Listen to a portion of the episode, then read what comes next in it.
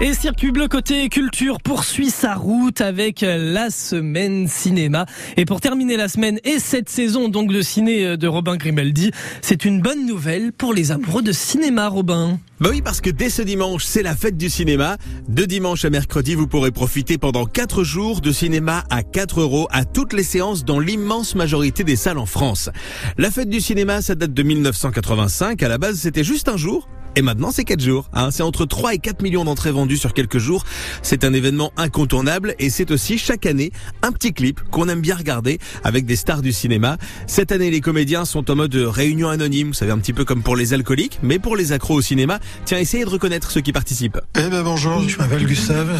Hier, j'ai menti, j'ai dit à ma femme que j'allais acheter du vinaigre blanc et je suis sorti et j'ai craqué. Moi, c'est Alice. Euh, voilà, moi, j'en chiale la nuit, donc je me dis qu'il faut que je sorte de ça. J'ai essayé tous les produits de substitution en ligne et euh, Ça marche qu'un temps, mais c'est des chimères, quoi. Je vais vous dire moi ce qu'il faut faire. Il faut, il faut replonger. Il faut se lâcher en fait. Allez, on se lâche. Ah, moi, Allez, bah, ouais, hop. j'aime le cinéma. On va aller à la fête du cinéma. À la fête du Alors, vous avez Stéphane de Groot en maître de séance. Et il y a aussi Alice Belaïdi, Camille Chamou, Thomas Njejol, Gustave Carverne et plein d'autres. Alors, on va voir quoi pendant ces 4 jours de fête du cinéma? Eh ben, vous pouvez en profiter pour rattraper votre retard sur les gros blockbusters du moment, comme Top Gun Maverick, numéro 1 en France et dans le monde actuellement, plus de 4 millions de spectateurs déjà rien qu'en France, 1 milliard de dollars de recettes dans le monde et c'est pas fini. Il y a le dernier Jurassic World aussi, ou alors pour toute la famille, l'excellent Buzz l'éclair de Disney Pixar, un de mes gros coups de cœur du moment.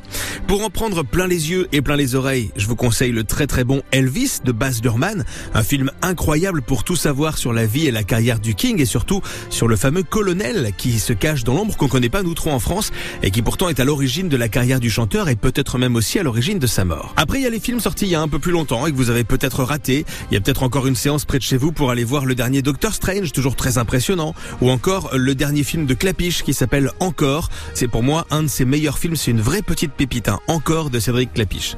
Et pour moi, la fête du cinéma, c'est aussi l'occasion de voir d'autres films plus petits qu'on serait pas allé voir à plein tarif parce qu'on a peur de se tromper.